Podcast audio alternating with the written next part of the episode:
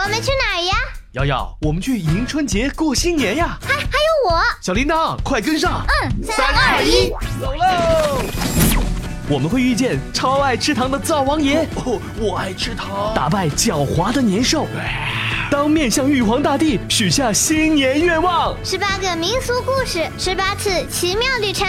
让我摇吧！我瑶瑶，我声音精灵小铃铛，还有猪年守护者们的加入，我是猪年守护者我是猪年守护者，我是猪年我是猪年守护者，我是猪年守哎我是猪年守护者，年守俺哎是猪年守护者。一起开启二零一九猪年春节奇妙旅行吧！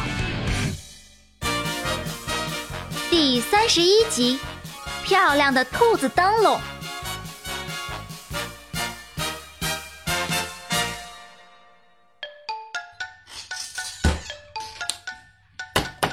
摇爸，你怎么那么笨呢、连个灯笼都不会做啊？瑶瑶，不要着急啊，让爸爸想想。爸爸小时候可会做了，一定不会耽误你参加学校的元宵灯笼比赛的啊！再给爸爸一点时间，让我想想，可是已经三个小时了，你是不是不会呀、怎么可能呢？我可是拿过幼儿园做灯笼比赛第一名。我不信，你不信？你怎么能不信呢？嘿，我去把奖状找出来，给你瞧瞧。不许走，是不是做不出来？故意找理由溜走。什么？小看我？爸爸现在啊，就做给你看。算了算了，我还是找小铃铛帮忙。借世纪轮转之力，声音精灵，铃铛现身。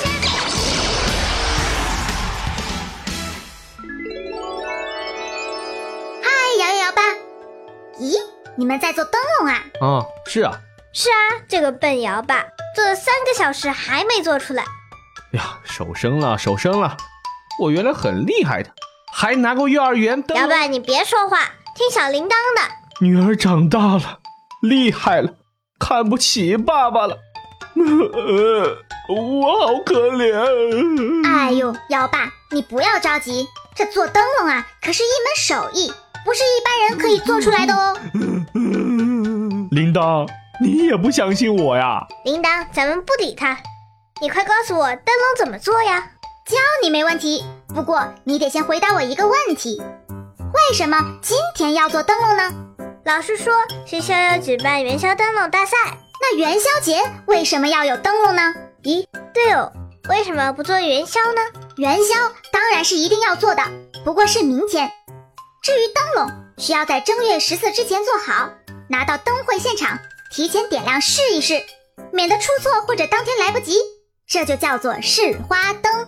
我知道了，就像学校表演的时候要提前彩排一样。嗯，那你知道为什么要点灯笼吗？No No No，灯笼大概是秦汉时期出现的，诞生不久就有了多种寓意，可不仅仅是用来照明和装饰的。比如呢，关于灯笼的起源有个说法，汉朝有个皇帝喜欢佛教，而佛教里正月十五要在佛像前点灯，以示对佛祖的尊敬，获得好运。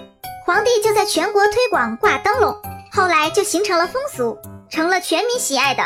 灯笼种类也越来越多，大家也越来越喜欢。灯笼于是成为元宵夜里最美的风景。古人的笔下也记录了各种美丽灯会和故事。为什么灯笼会那么受欢迎呢？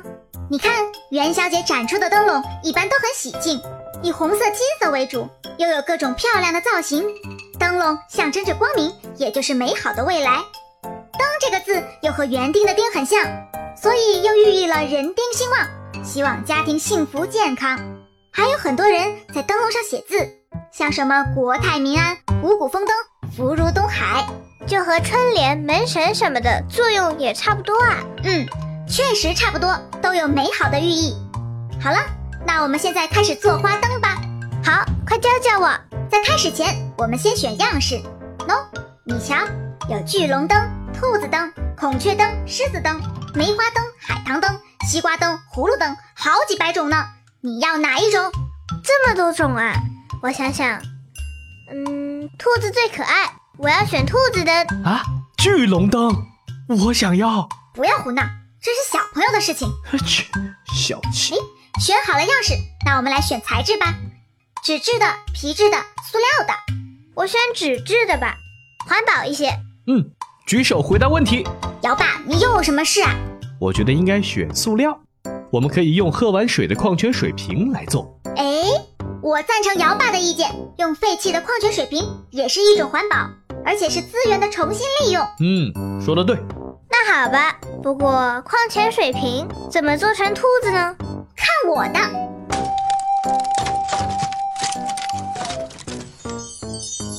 好了，做好了，是挺像兔子的，可是不好看呢。不要着急嘛，接下来就靠你喽，你来涂颜色。这个我会，看我的。画好了，漂亮吧？嗯，不错不错，不愧是我的女儿，画画竟然这么好看。那么接下来就该我出场了。姚爸已经做好了。可是还没有灯，不是？噔噔噔噔，看我将灯笼装上灯，再打开开关，漂亮吧？哇，好可爱的兔子！好了，灯笼做好了，我们赶紧开始今天的春节奇妙旅行吧。对对对，差点忘了，我们去哪儿？当然是去古代的开封啦！我带你们去见一个很厉害的神秘人——铃铛神秘树枝时空跳跃。小朋友们，你们有没有和爸爸妈妈一起做灯笼啊？如果还没做，就赶紧做一个吧。还有，哦哎记得马上回来。小铃铛说的神秘人究竟是谁呢？嘿嘿。